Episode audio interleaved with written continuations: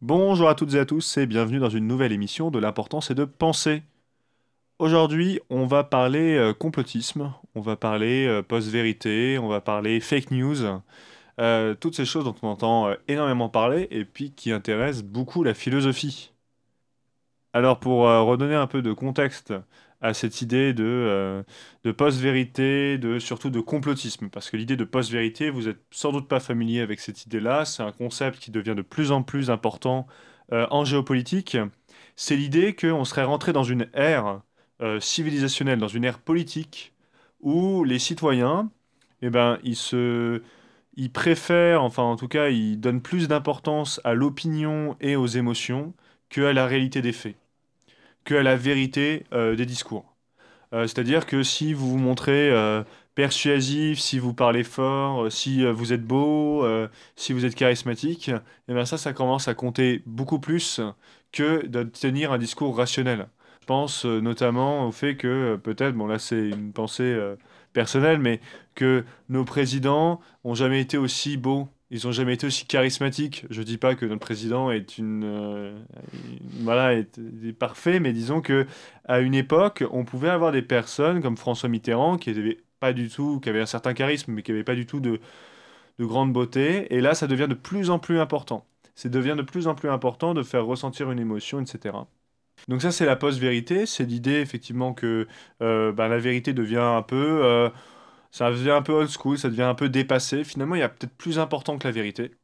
Et ça, bah, la philosophie s'en est emparée. Et puis, euh, de l'autre côté, il y a le complotisme qui émerge. Et le complotisme, bon, d'un côté, on pourrait dire que c'est vieux comme le monde. Mais en même temps, ça prend une forme, là, depuis les années 2000, euh, nouvelle, dans le sens où euh, il y a certains politologues qui nous disent, bah, depuis les attentats du 11 septembre particulièrement, ça te parle, Clara? Oui. Euh, ouais.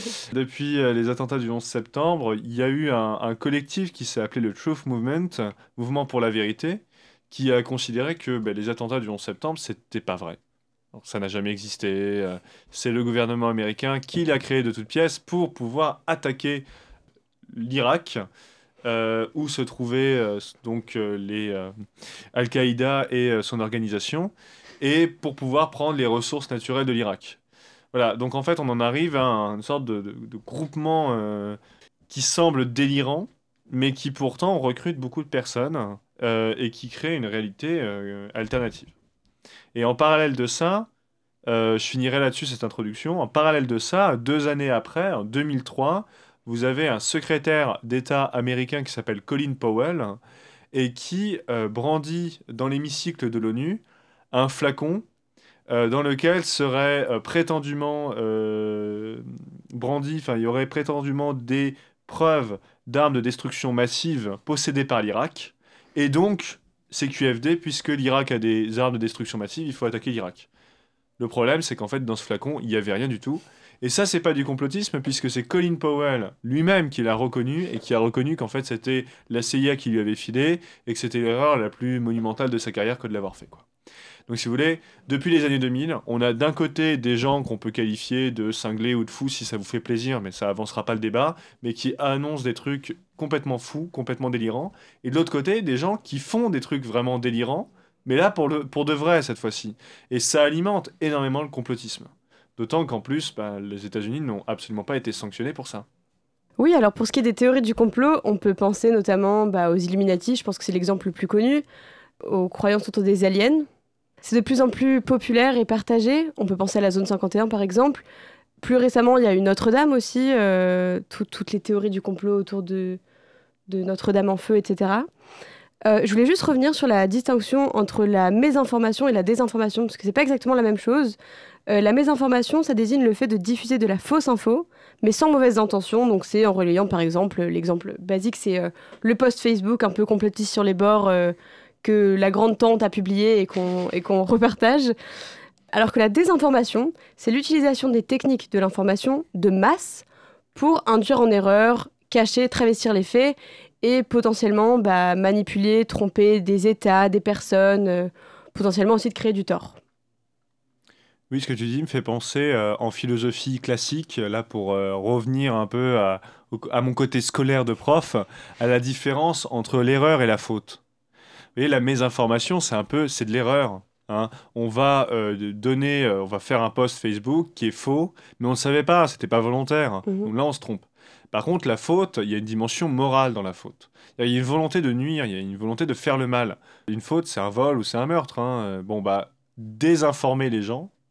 Et comme on le sait, il y a des puissances qui le font volontairement pour euh, influencer des populations, changer des élections, etc. Faire venir des partis extrêmes au pouvoir. eh Bien ça, on peut considérer que c'est une nuisance volontaire et euh, avec de mauvaises intentions. Oui, et juste pour terminer, on peut croire que c'est loin de nous les théories du complot et que si on a un peu de discernement, euh, on ne tombe pas dans le panneau. Mais en fait, il y a, des, y a des, des études qui ont été faites. Il me semble que peut-être euh, 50% des gens croient en au moins une théorie du complot. Enfin, c'est des chiffres quand même assez. Ouais, même plus que ça. J'ai pas l'info ouais. exacte, mais c'est c'est hallucinant. Et en fait, on se rend pas compte, mais on est tellement bourré d'infos au quotidien. Et on a tendance à tellement croire, bah, justement, parce que c'est l'utilisation des. De, de- de la masse. Et donc, en fait, euh, si on regarde les informations, on a tendance à tout prendre pour acquis. Alors qu'en fait, potentiellement, il y a des infos qui n'ont pas été vérifiées ou des infos qui ont été mises là pour nuire. Bah, c'est sûr, en fait, euh, disons que maintenant, il y a un accès euh, très facile à l'information où euh, bah, on veut savoir quelque chose, on tape sur Internet et puis on trouve euh, des idées différentes. Et du coup, bah, il peut y avoir euh, des, des- recherches euh, prouvées par la science, il y en a euh, prouvées par une, une croyance, une religion, etc. Enfin, et en fait, du coup, tout est mis à peu près à la même échelle. Et donc, bah, on regarde même plus vraiment d'où viennent les sources, etc. Et du coup, bah, on se met à croire des discours qui, en fait, sont peut-être vrais, peut-être faux, mais on ne cherche même plus vraiment à différencier ce qui est vrai ou faux. Parce que finalement, euh, c'est peut-être les réseaux, so- les réseaux sociaux pardon, qui auraient euh, accentué ça, en fait. euh, Mhm. parce que finalement, derrière un écran, c'est quand même facile de, de- de dire quelque chose, que ce soit à tout niveau, même, je veux dire, euh, partager de la haine derrière un écran, c'est bien plus simple que dans la vraie vie. Dans la vraie vie, je pense qu'il n'y a pas beaucoup de gens qui vont dire les choses que qu'on dit euh, par les réseaux sociaux. Et finalement, ça, ça, du coup, ça délivre une certaine parole qui pourrait être positive sur le, sur le papier, on va dire, mais, euh, mais quand c'est mis en place, euh, eh ben, l'espèce humaine euh, a envie de juste contrôler et sans, enfin croire qu'on peut contrôler d'autres personnes, du coup donner ses idées alors qu'on n'y connaît absolument rien et croire que sa parole finalement est égalable à quelqu'un qui est professionnel dans le domaine dans lequel on s'annonce. Mhm. Je reviens un peu sur le début de ton discours, mais tu parlais de croyance et je trouve ça vachement intéressant. Est-ce qu'on peut penser qu'une théorie du complot, c'est une croyance au même titre que la science, au même titre que la religion. Est-ce que, parce que du coup, je pense qu'on stigmatise la théorie du complot comme quelque chose de fondamentalement mauvais, est-ce que finalement, c'est pas juste au même titre que d'autres croyances, quelque chose auquel euh, les individus croient ou non? Ouais, j'ai envie de, de rebondir sur ce que tu dis, Clara. Moi, en tout cas, en tant que bon prof de philo euh, fidèle à la République française, qui donne un enseignement, euh, disons, euh, non complotiste, voilà, qu'est-ce qu'on apprend à, nos, à nos chers élèves Et moi, je pense qu'il y a du vrai là-dedans, clairement, que croyance et savoir, ça se distingue, et que tu disais, bah, tu mettais la religion et la science dans le même panier de la croyance. Bon, nous, on aime, on préfère en philosophie classique, en tout cas, dire que la science c'est du savoir, la religion de la croyance. Croire, c'est donner son accord à une proposition, à une, énonce, à une information, sans avoir de certitude objective de sa vérité. On n'a pas de preuve. Euh, on n'a pas de preuve de Dieu, et c'est très bien comme ça, quelque part, parce que c'est toute la beauté de la croyance. On n'a pas de preuve. Alors que le savoir, c'est être d'accord avec des informations en ayant une preuve objective. Mais là, vous allez me dire, c'est quoi une preuve objective?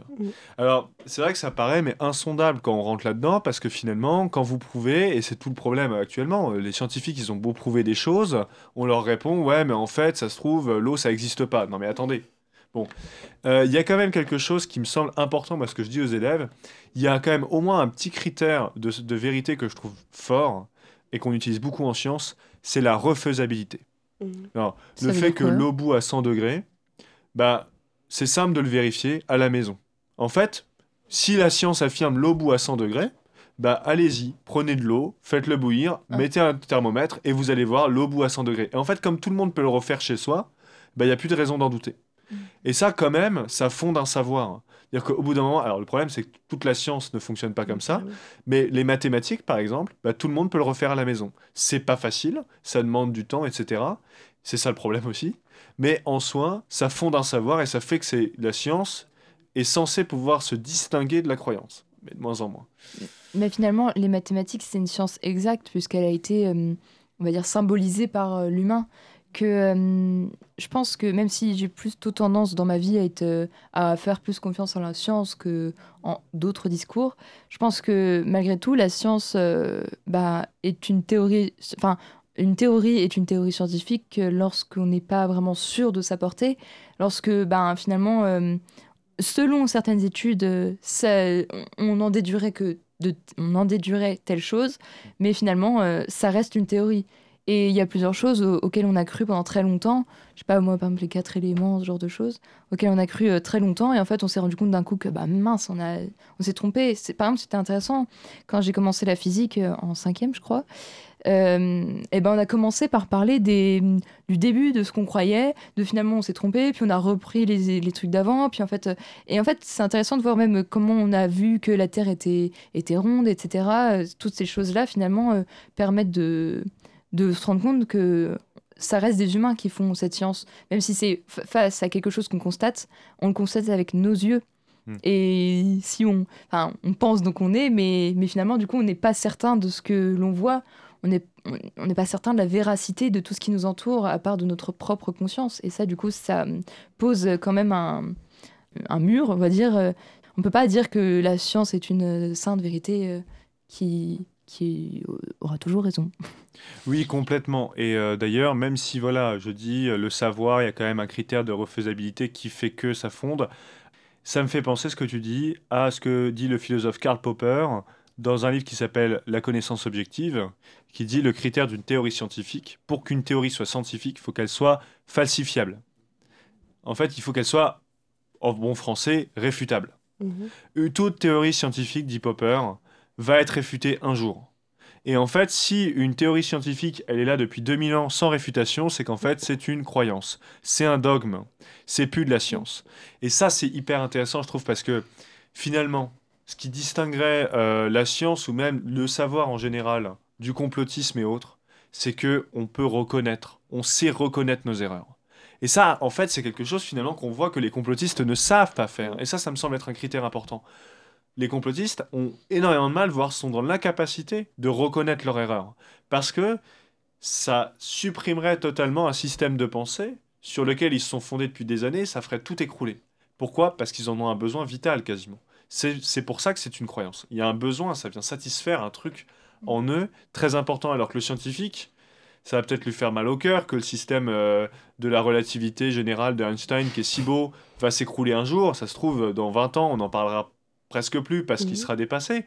Et ce que je dis, il n'y a pas de complotisme parce que vous pouvez vérifier le système de relativité générale d'Einstein, il est en train d'être dépassé actuellement. Il y a des mathématiciens et des physiciens qui sont en train de montrer qu'il y a des limites et qu'il faut le dépasser. Et donc euh, ça, pour moi, c'est vraiment très beau. Et tu disais, c'est fait par les humains. Et oui, c'est ça. On est capable de reconnaître nos erreurs. Et c'est ça le savoir. Je trouve ça intéressant, pour finir sur la science, cette euh, conception de, la discipline comme pouvant être réfutée et devant être réfutée. Et je pense qu'il faut juste la replacer dans un contexte historique, en fait. Parce que euh, bah, justement, aux prémices de la science, il y avait toutes les théories autour des fluides et de le sang représente ceci, la bile représente cela. Et en fait, c'était pris pour vérité à l'époque. Et je pense que c'est ça, justement, la remise en question, elle est super importante dans la science. Et c'est peut-être ce manque de discernement qui manque dans les théories du complot.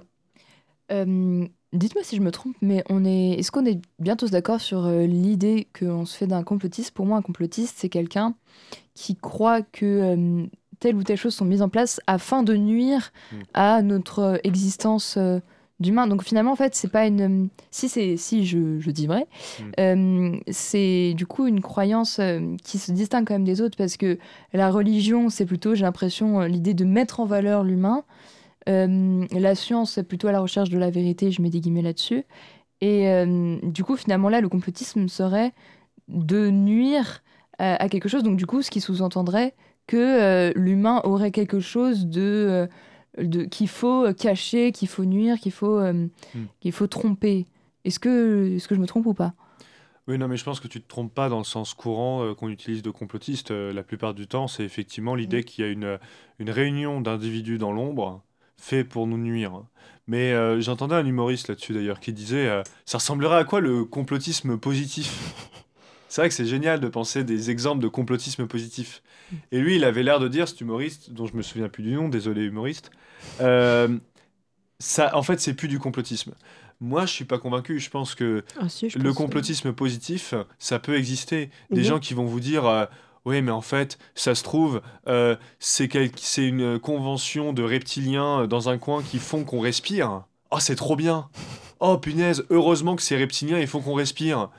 Mais non, ça reste du complotisme. C'est-à-dire que ça reste, euh, on crée, on, imagine des gens dans l'ombre qui font des choses qu'on comprend pas, et, ça a les mêmes problèmes. C'est-à-dire que on est déconnecté de la réalité, on peut plus communiquer avec les autres parce qu'on croit en des choses qui nous rompent trop avec le quotidien, et ça peut devenir dangereux parce que s'il existe des reptiliens qui fait que grâce à eux qu'on re- on respire, bah, imaginez donc les, les nuits euh, qu'on doit avoir en sueur froide, ah, ça se trouve ils vont arrêter de faire qu'on respire, enfin ça peut amener des choses horribles. Mais oui, je, je suis en train de réfléchir aussi à un exemple positif. Et en fait, c'est vrai qu'on a toujours, je pense, l'humain du mal à se concentrer uniquement sur le positif. Et c'est sûr que ça doit exister. Mais en fait, tout ce qui est bah, un peu mainstream, publié et reposté, c'est souvent euh, ce qui nous fait peur. Mais par contre, si je reprends l'exemple des aliens, peut-être qu'une croyance commune, ce serait pas que les aliens viennent pour nous faire du mal, mais euh, peut-être euh, pour, euh, pour découvrir une autre population, enfin, je sais pas peut-être que ça peut, en ce sens-là, être vu comme du complotisme positif. Ouais, mais du coup, cette notion de complotisme, je la trouve super, super délicate et fine à, à, à montrer. Enfin, même, par exemple, en ce moment, il y a eu beaucoup de débats ces derniers temps sur le vaccin. Alors, c'est de la 5G dans nos bras. Est-ce que c'est bien, pas bien, tout ça Bon. Et euh, finalement, euh, j'en ai parlé avec beaucoup, beaucoup de gens parce que je trouvais ça intéressant d'avoir les avis des gens. Donc, il y en a qui sont plus ou moins extrémistes. Mais ce qui était intéressant, c'était que hum, bah, il y avait des choses, où, des gens qui étaient, par exemple, en fait, si euh, on est contre le vaccin, on pourrait tendance à être souvent qualifié de complotiste. Et si on est pour, on est pro-Macron. Et ça, je trouvais ça intéressant, ce Mm. côté, euh, vraiment, c'était les, les uns contre les autres. Et hum, ça, c'est quelque chose que, que j'ai vu de Étienne Klein, euh, un philosophe des sciences que, très intéressant, qui a parlé justement de... Il a fait un peu l'éloge de la nuance en disant que, hum, en fait, souvent, les... Les personnes qui ont vraiment du charisme, bah, comme tu disais Antoine tout à l'heure, euh, les politiciens, etc., sont des gens qui savent. Ce sont pas des gens qui doutent, ce sont des gens qui savent ce qu'ils pensent, ils affirment les choses, et c'est finalement comme ça qu'on est convaincu. C'est quand la personne euh, est dans l'excès, elle sait ce qu'elle pense, elle- on ne veut pas d'un politicien qui répondrait je ne sais pas. Donc finalement, euh, on va toujours euh, chercher, nous aussi, parce qu'on a tous envie d'avoir ce pouvoir un peu euh, sur les autres, d'avoir aussi un discours euh, très précis, très, très choc aussi. Et du coup, en fait, de, de, fil en aiguille, forcément, on va arriver dans des, mm, dans des, clans, en fait, l'extrême droite contre l'extrême gauche, enfin, puis même plusieurs, enfin là, c'est politique, mais à plein de niveaux, des gens qui sont du coup opposés, mais qui finalement avouaient qu'une chose parmi le discours de l'autre pourrait être euh, correcte ou envisageable, ce serait comme perdre le débat pour eux. Et il y a comme cette, euh, cette volonté de à tout prix gagner le débat, quitte à dire des conneries. Bah finalement, ce qui est important, c'est plutôt comment on le dit, plutôt que ce à quoi on a réfléchi euh, en amont. Tu viens de me tendre la perche magnifique, quitte à dire des conneries. Et justement, il y, a un auteur de philosophie contemporaine qui s'appelle Harry Frankfurt et qui a écrit un livre en 2005 qui s'appelle De l'art de dire des conneries autour, mais imaginez 2005, c'est-à-dire il y a 15 ans, autour de l'idée de, euh, en fait, le mensonge est en train de devenir obsolète. Le mensonge, c'était la façon euh, des grands-parents. Euh, maintenant, on est en train de dire des conneries. C'est quoi la différence? Le mensonge, c'est vous connaissez la vérité et volontairement vous allez éloigner quelqu'un de cette vérité. Et donc paradoxalement, dit euh, Frankfurt, le meilleur menteur, c'est celui qui maîtrise le mieux la vérité. Ouais, parce que quand vous maîtrisez pas la vérité, quand vous savez pas, euh, par exemple, vous cherchez à cacher euh, un voleur, euh, sauf que vous savez pas que votre tante, elle connaît l'identité du voleur. Bah, si vous savez pas ça, du coup, vous avez beau mentir, si la, si la personne à qui vous mentez va parler à votre tante, votre mensonge est fini. Donc en fait, il faut que vous connaissiez énormément la vérité. À l'inverse, la personne qui dit des conneries n'a rien à faire de la vérité, elle s'en fiche complètement.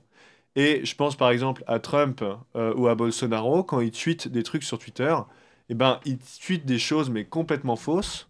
Et ils en ont rien à faire de savoir que les gens qui lisent leurs tweets peuvent aller se renseigner dans des livres, éventuellement sur Internet ou autre, et voir que ce qu'ils disent en fait est faux. Ils n'en ont rien à faire. Et ce que dit Frankfurt, c'est que du coup, la connerie, ça a un côté psychologie de groupe. Ce que tu disais un peu, hein, c'est un côté psychologie de groupe. Je doute pas, j'affirme, et même si j'affirme des conneries, et eh ben comme j'ai l'air hyper sûr de moi, ça va passer. Et aussi, deuxième chose, comme je le dis plein de fois, il y a un effet de saturation. Et comme on en a plein, plein, plein les oreilles, ça finit par devenir cohérent. C'est-à-dire qu'il y a une vraie différence entre la vérité et la cohérence. C'est-à-dire que plein de mensonges et plein de, plein de conneries, en l'occurrence, euh, entre elles, peuvent être cohérentes. C'est-à-dire ne pas se contredire elles-mêmes, mais ça reste faux. Mhm. La question de la prestance et de la légitimité, je la trouve vachement euh, intéressante. Lisons parler, par exemple, euh, de, du vaccin de Macron, etc. Et là, du coup, le complotisme, il se fait contre l'État. Mais il y a aussi, on peut, le, on peut mentionner Trump ou Bolsonaro, à l'intérieur même de l'État, c'est-à-dire bah, tout ce qui est le Capitole aux États-Unis, là, ce qui s'est passé il y a quelques années. En fait, les fake news sont aussi relayées. Elles ne sont pas que créées à l'encontre des politiques, elles sont aussi créées et relayé par les politiques eux-mêmes. Et du coup, tu parlais de Twitter, euh, bon, euh, c'est aussi parce que Trump euh, est plus ou moins en bisbille avec Elon Musk, mais bon, voilà. Et du coup, toutes ces fake news, elles sont, elles sont aussi légitimées, entre gros guillemets, par les politiciens qui, qui ont cette prestance et ce charisme qui fait que bah, certaines personnes les suivent aveuglement. Et après, Antoine, tu parlais aussi de l'information et de la surinformation. En fait, on se noie et tu le disais aussi, Lison, au début, on se noie dans cette information, mais constante, parce que bah, on allume la télé, c'est ça en boucle. On a les réseaux sociaux, c'est la même chose. C'est des mini-doses d'informations qui sont mises à même échelle. Et même à la télé, maintenant, les informations, certaines ne sont plus vérifiées. Et quand on regarde des euh, CNews ou des BFM TV, pardon pour citer des noms. Euh, ça clash. et eh ben, on s'en rend vite compte. Je pense que qui ne devient pas fou après avoir regardé ne serait-ce qu'une heure de BFM TV. Et en fait, justement, tu parlais du martèlement de l'information. L'information qui est euh, répétée en boucle, elle finit par nous obséder. Mm. Peu importe la, dimension de l'information, en fait, le fait que ce soit répété, répété, répété, et les bandeaux qui passent très vite, et un, tout un ramassis de, micro-infos qui nous saturent le cerveau, je pense que, que c'est pas bon, en fait. J'ai des petites choses à dire. J'essaie de me rappeler de tout. Euh, déjà, ouais, en fait, ouais, le fait que tu dises les bandeaux qui passent très vite et tout, ça me fait penser à. des fois, je vois des trucs sur Instagram euh, comme des, des, edits un petit peu. Donc, euh, ils prennent des séquences en fait d'un discours d'une personne qui a l'air intelligent, qui parle très vite, qui a beaucoup de convictions, qui fait beaucoup de mouvements avec ses bras. Et du coup, en fait, c'est des, des fois, mais c'est des aberrations, des trucs très très bateaux. Mais les gens répondent euh, enfin à quelqu'un qui dit tout, tout ce qu'on pense euh, tout bas, etc. Et en fait, c'est vraiment, on se rend compte qu'il y a vraiment un art de, de, de, savoir parler et qu'il est très bien utilisé par certaines personnes. Aussi, ça me fait penser euh, cette idée de charisme à un exemple un peu, un peu cru, mais Hitler. était un politicien extrêmement charismatique qui a quand même réussi à faire monter un mouvement comme le nazisme. Enfin, je veux dire, un truc, mais c'est mais maintenant ça nous paraît complètement improbable. Et du coup, ce qui est intéressant, c'est des films comme La Vague, mhm. alors je ne sais plus le réel, mais qui montrent justement qu'en fait, montrer, monter un mouvement, c'est peut-être pas si compliqué. Il faut avoir quelqu'un qui a de la prestance, de l'éloquence, et qui croit lui-même, du moins qui fait semblant qu'il y croit à ce qu'il dit. Et finalement, euh, on est tellement euh, perdu, on a tellement peu de, de conscience de ce qu'on est, de, de à quoi on sert, etc., que finalement, bah, un peu comme à la recherche d'un nouveau parent, on ira croire euh, n'importe quel discours. Mais ça peut être à tout niveau. Là, je pense même à une forme de religion, aux politiciens, à quand les gens qui se mettent à fond dans un mouvement, et donc du coup aussi le complotisme. Parce que finalement, ben, ça nous donne un peu un refuge, là où on pourrait croire qu'on n'est pas là par hasard, qu'on a un intérêt, etc. Et un peu comme pour un conte de fées, eh ben finalement, ça va nous donner envie de d'avoir cette flamme de vie finalement. Oui, moi ça me fait penser, euh, je disais, euh, je, discutais avec des personnes âgées euh, récemment autour d'une galette des rois pour l'épiphanie, et mais j'entends souvent ça, hein. ah oui, les jeunes, ils ont et plus de mémoire et ils lisent plus. Donc ils ont plus de mémoire ils lisent plus. Pourquoi ils ont plus de mémoire? Bah, C'est simple, parce qu'ils peuvent tout aller chercher sur Internet, donc il n'y a plus besoin de mémoriser. Et ils lisent plus parce que bien sûr, ils sont tous sur leur smartphone. Et moi, j'allais à contre-courant de ça en disant, mais en fait, déjà, euh, si ils lisent tout le temps, et même plus que, tout, plus que les gens d'avant, puisqu'en fait, euh, scroller ces réseaux sociaux à raison de deux heures par jour, bah, c'est lire des choses. C'est pas. Alors le problème, c'est de lire de la qualité, mais ils lisent beaucoup et beaucoup trop. En fait, on lit tout le temps des choses et en fait, du coup, ça sature. Et aussi, je pense, même si là, euh, je suis pas médecin pour le dire, donc ça se trouve, je me trompe, mais moi, j'ai quand même l'intime conviction que les, personnes euh, d'aujourd'hui, les jeunes d'aujourd'hui, ils ont plus de mémoire que les personnes d'avant, tout simplement parce qu'ils ont plus de choses à retenir, dont plein de conneries, dont plein de trucs qui servent à rien, genre, euh, oui, le dernier mari d'Angelina Jolie, enfin, on s'en fiche. Et, c'est, ça sature parce que forcément, quand vous scrollez sur les réseaux sociaux, donc quand vous regardez vos réseaux sociaux, vous n'allez pas savoir, euh, vous n'allez pas pouvoir déterminer ce que vous allez voir. Donc plein de choses vont vous sauter euh, au visage et ça va vous rester, ça va saturer. Et j'en profite pour euh, faire juste un petit point sur la rhétorique, puisqu'on t'en parlait, Lison, le fait que quand on parle bien, ça marche bien. Et à mes élèves, on fait toujours un cours sur l'art de bien parler et je leur apprends ce qu'est un sophisme. Et juste, je, permets de, de, mettre ça à la radio parce que ça me permet. Ça je pense que c'est intéressant parce que je vais vous donner un, un, un exemple de, de sophisme de, qui date de l'Antiquité, mais qui est toujours, mais constamment utilisé de façon moins grotesque. Déjà, peut-être rappeler ce que c'est que du enfin, bah sophisme, alors, parce que ça parle peut-être pas à tout le monde. C'est une forme d'argumentation en trois temps. Du type, un, un humain est un animal euh, sans poils et sans plumes. Deuxième temps, or, une poule, déplumée, est un animal sans poils et sans plumes. Conséquence. La poule est un homme. L'homme est une et l'homme est une poule. Voilà. Et ça, bah, voyez, en fait, le, ce qui est intéressant, c'est que les trois propositions sont. Enfin, la, la, dernière est fausse, les deux autres sont vraies.